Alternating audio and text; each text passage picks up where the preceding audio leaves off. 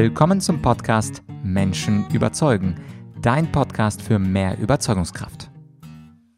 Mein Name ist Vladyachenko und in dieser Folge geht es um die persönliche Vorstellung im Bewerbungsgespräch. Ich möchte dir hier sieben entscheidende Tipps geben und selbst wenn du dich aktuell nicht bewirbst, die Hälfte dieser sieben Tipps, also so ungefähr 3,5 Tipps, kannst du auch sehr gut als allgemeine Rhetoriktipps ansehen und die gelten in einem 1 zu 1 Gespräch genauso, zum Beispiel in einem Gespräch mit Kunden oder auch in einem Gehaltsverhandlungsgespräch mit dem Chef. Legen wir gleich los mit Tipp Nummer 1. Souveräne Körpersprache.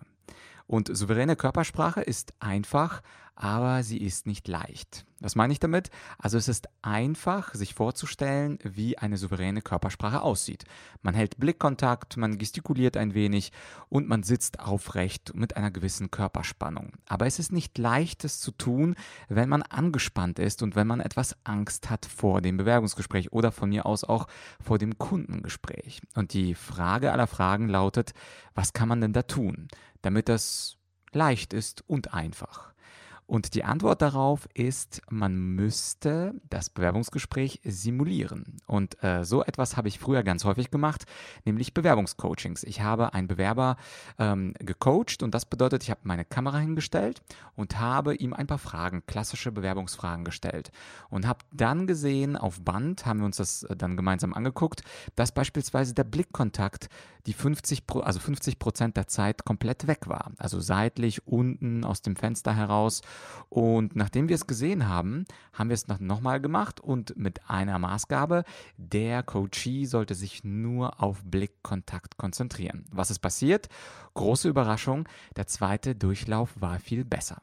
Und nachdem wir dann den Blickkontakt zu, ich sag mal, 90 Prozent hingekriegt haben, da ging es äh, zur zweiten Herausforderung und das war die Gestik. Und das ist ganz häufig, ich beobachte das auch in Rhetorikschulungen, wenn Menschen nervös sind, dann friert ihre Gestik ein, sie machen dann fast gar nichts mehr, aber man wirkt selbstbewusster, wenn man bei dem Sprechen etwas gestikuliert. Und obwohl ich jetzt den Podcast aufnehme und mich hier keiner sieht, ist es trotzdem so, dass ich gestikuliere in die Leere hinein. Also idealerweise hast du dann deine Gestik so weit, dass sie automatisch mitgeht. Aber wenn du es noch nicht so weit hast, dann wäre es gut, deine Gestik ein wenig einzutrainieren. Also dir zu überlegen, an welchen Stellen du eine bestimmte Geste einsetzen möchtest. Zum Beispiel, wenn du bei drei Arbeitgebern bisher gearbeitet hast, könntest du so etwas sagen wie, ich möchte Ihnen etwas über meine drei letzten Arbeitgeber berichten und die Ziffer drei, die visualisierst du zum Beispiel mit drei Fingern. Also das war der Punkt Körpersprache, einfach aber nicht leicht es umzusetzen. Und das gleiche gilt auch für den Tipp Nummer zwei, souveräne Stimme. Auch eine souveräne Stimme ist einfach, aber nicht leicht. Wieder einfach, weil wir uns genau vorstellen können, wie eine souveräne Stimme klingt, aber es ist nicht leicht, es umzusetzen, wenn man in so einem Gespräch sitzt. Und ein großer Tipp, der betrifft das Wort am. Je häufiger wir am sagen, desto unsouveräner werden wir. Und dieses Wörtchen am, das lässt sich genauso wie Blickkontakt oder Gestik eintrainieren. Das heißt also, was ich empfehle ist, versuche eine Rede, eine kleine, selbstgebastelte Rede zu halten und diese auf einem Smartphone aufzunehmen. Und dann zählst du einfach deine Amps und wenn deine Amps, ich sag mal, eine Zahl von fünf Amps äh, pro Minute. Ich glaube, das ist etwas, wo wir sagen würden, 5 Amps pro Minute ist vielleicht nicht allzu schlimm, aber es fängt schon ein wenig an, etwas störend zu sein. Und wenn du mehr als 5 Amps pro Minute machst, dann solltest du diese Übung nochmal machen und dich eine Minute aufnehmen, einfach nur auf ein Audiogerät bei deinem Smartphone und anschließend achtest du und zählst du deine Amps. Und wenn es natürlich nur drei, vier oder von mir aus auch fünf sind, das ist kein Problem. Aber gerade wenn wir nervöser werden, dann haben wir dieses Am. Und mein Tipp ist, auf jeden Fall sich auf Audio aufzunehmen und diese Amps zu zählen. Dritter Tipp. Zwei bis drei Erfolgsgeschichten. Was meine ich damit? Wenn Bewerbungscoaches zu mir kamen und etwas über sich erzählt haben, was sie gemacht haben, was ihre Ausbildung war, wo ihre Praktika waren, was ihre letzten zwei, drei Berufsjahre waren, dann klang es immer nach einer faktischen Sachverhaltsschilderung und das ist auch ganz schön, aber es fehlen so ein wenig die Highlights. Und mit Erfolgsgeschichten meine ich, was hast du in deinem Job gemacht, was deinem Unternehmen, deiner Abteilung einen Gewinn gebracht hat. Und dieser Gewinn muss nicht unbedingt in Euro äh, situiert sein, sondern er kann auch beispielsweise darin bestehen, dass du einen neuen Tipp hat, hattest für einen gemeinsamen Ausflug deines Teams oder für eine Umstrukturierung der Möbel. Also natürlich hängt es davon ab, in welcher Branche du arbeitest, aber beispielsweise, wenn du dich auf einen Personaljobs bewirbst und dann dein Konzept einer neuen Möbel vorstellst, dann ist das ja für deinen Bereich ein, eine schöne Erfolgsgeschichte. Und diese zwei, drei Erfolgsgeschichten, wenn ich dann im Coaching saß und gefragt habe, äh, erzählen Sie mir doch mal zwei, drei Erfolgsgeschichten, dann waren die Menschen erstmal baff und haben gesagt, was für Erfolgsgeschichten? Ich habe keine Erfolgsgeschichten. Und natürlich ist es so, dass gerade in Deutschland Menschen sehr stark zur Bescheidenheit tendieren. Und bei dem Thema Bescheidenheit fragt man sich selten, was waren eigentlich meine Erfolgsgeschichten in den letzten fünf Jahren, zehn Jahren, 15 Jahren. Und diese gilt es zu finden, also in einem kleinen gedanklichen Prozess sich zu fragen, was habe ich richtig, richtig gut gemacht im Job. Und das gleiche gilt natürlich auch für junge Bewerber. Natürlich haben sie jetzt keine Erfolgsgeschichten aus dem Job, aber angenommen, ich bin 25, gerade mit einem Bachelorabschluss in der Tasche, da kann ich natürlich keine beruflichen Erfolgsgeschichten bringen. Aber vielleicht gab es eine Erfolgsgeschichte aus einem Praktikum oder es gab eine Erfolgsgeschichte aus dem Studium. Also, wenn du dich bewirbst, ist die Frage, welche zwei bis drei Erfolgsgeschichten hast du? Und diese sollen natürlich auch im Gespräch angebracht werden. Auch der vierte Tipp hängt stark zusammen mit der berühmten deutschen Bescheidenheit. Und zwar, wenn man dann die Stärken nennt, das ist ja die klassische Frage, nennen Sie mal zwei, drei Ihrer Stärken, dass dann die Menschen ganz schnell zwei, drei Adjektive aufzählen, teamfähig, ich bin belastbar, ich bin vielsprachig aufgewachsen. Klingt ja alles schön und gut, aber die Stärken kann man dadurch stärken im Gespräch, also rein sprachlich stärken, wenn man sie nicht einfach nur nur nennt, sondern wenn man sie begründet. Das bedeutet also, wenn man nicht einfach nur sagt, ich bin teamfähig, äh, sondern man sagt, ich bin teamfähig, weil. Und nach diesem Weil kommt natürlich eine Begründung, idealerweise aus der eigenen äh, beruflichen Vergangenheit, wo man dann äh, zeigen kann, warum man in einem Team erfolgreich lange Zeit gearbeitet hat und deswegen teamfähig ist. Also das heißt, nicht einfach behaupten, ich bin dies und jenes und das, sondern die Stärken begründen. Das hat gleich zwei Vorteile. Erstens wirken sie nicht wie so eine Behauptung und zweitens kann dann unser Arbeitgeber, unser potenzieller Arbeitgeber auch verstehen, was diese Stärken genau bedeuten bedeuten, weil mit einem Begriff wie teamfähig kann ich zum Beispiel überhaupt nichts anfangen.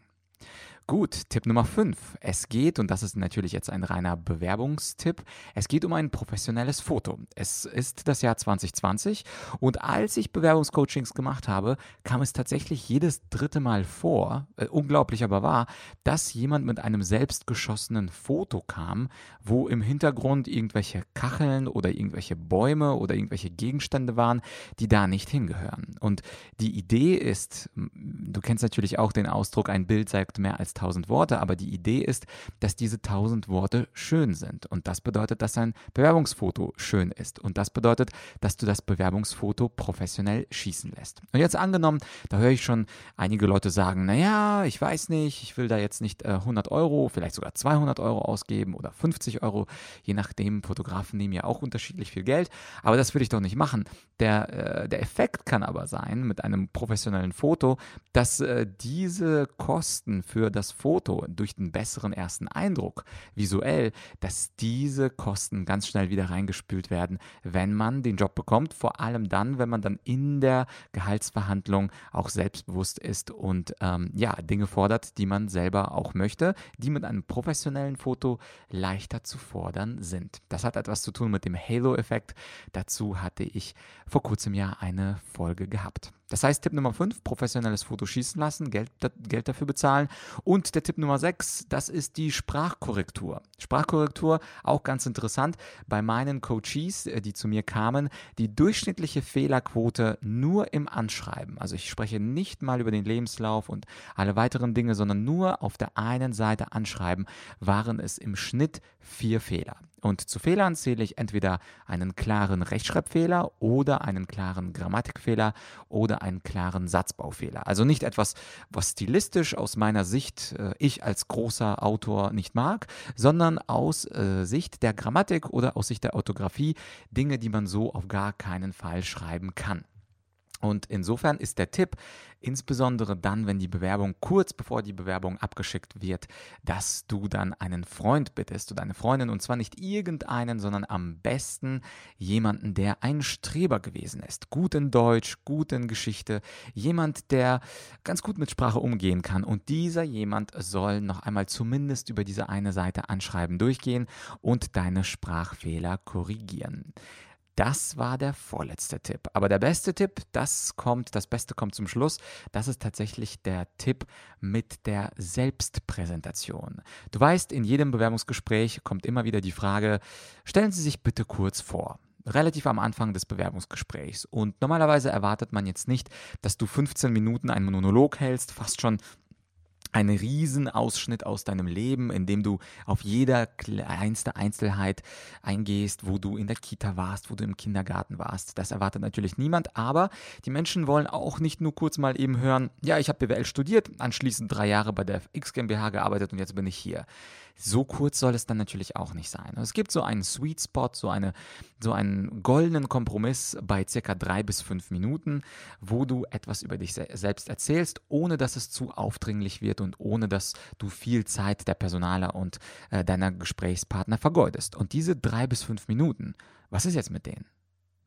Diese drei bis fünf Minuten wollen, wie etwa eine Rede, wollen geübt werden. Und geübt werden bedeutet, dass mein letzter und äh, siebter Bewerbungstipp darin besteht, dass du deine Selbstpräsentation am besten auf Kamera mit deinem Smartphone aufnimmst und etwas über dich selbst erzählst und schaust, passt diese Geschichte. Idealerweise fängst du dann bei der Ausbildung oder beim Studium an. Also niemand möchte wirklich wissen, zu welcher Grundschule du gegangen bist.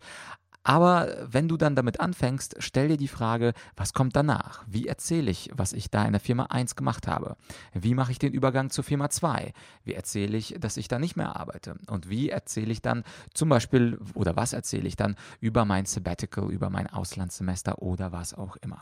Das heißt, diese Geschichte, diese Story, die müssen wir uns natürlich als Bewerber vorher zurechtlegen. Und wenn wir sie zurechtgelegt haben, müssen wir sie auch einüben. Und erst dann, wenn wir sie eingeübt haben, das heißt also, wenn sie in den sicheren vier Wänden gut funktioniert, kannst du noch eins draufsetzen. Und dieses eins draufsetzen ist, du fragst einen Freund, eine Freundin, dir bei dieser Selbstpräsentation zuzuhören und dann versuchst du diese drei Minuten einem anderen bekannten Menschen diese Geschichte zu erzählen. Und das ist natürlich eine viel nähere Übung. Und wenn dein Gesprächspartner, dein Freund, deine Freundin sogar bereit ist, dir Fragen zu stellen dazu, dann wäre es natürlich noch besser. Dann simulierst du noch einen größeren Teil aus dem Bewerbungsgespräch.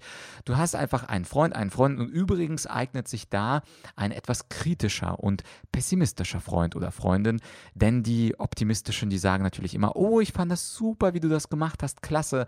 Und da für diese Aufgabe empfehle ich dir auf jeden Fall die etwas naja, die etwas cholerischen oder melancholischen Gemüter, die sind als Feedbackgeber für diese Aufgabe besonders wertvoll und besonders relevant.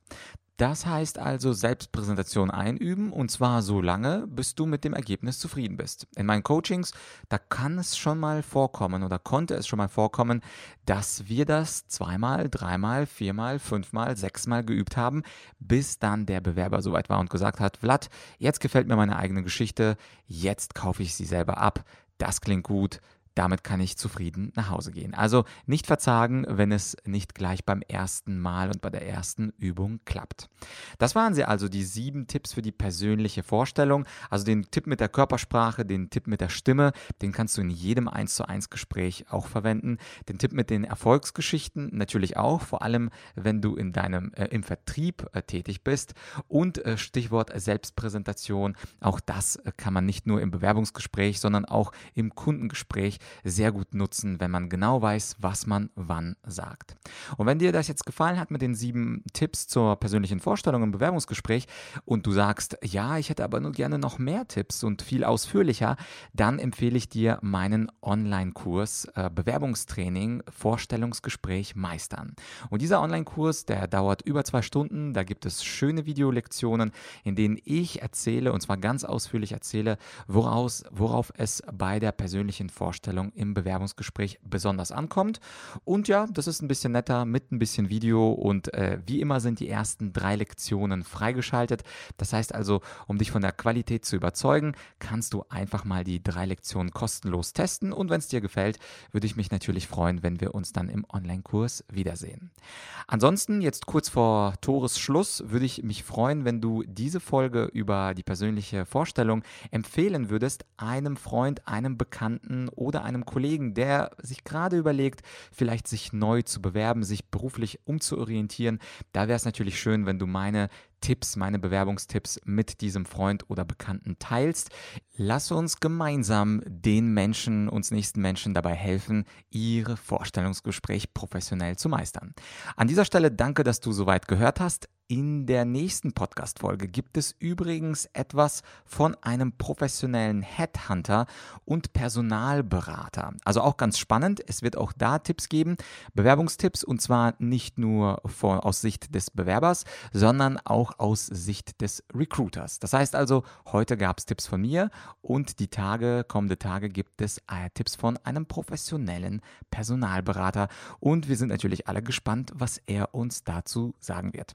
An dieser Stelle nochmal Dankeschön. Ich wünsche dir einen schönen Tag. Würde mich wie immer über eine schöne Bewertung bei iTunes freuen. Wie du die Bewertung abgibst, da findest du eine Anleitung bei bewerte.argumentorik.com und schreib natürlich sehr gerne einen kleinen Rezensionssatz. Da freue ich mich immer, wenn ich danach schaue und was Schönes dasteht. Ich bin ja auch nur ein Mensch. Gut, an dieser Stelle also, wir hören uns hoffentlich bald wieder und ich wünsche dir jetzt einen ganz erfolgreichen Tag. Bis bald, dein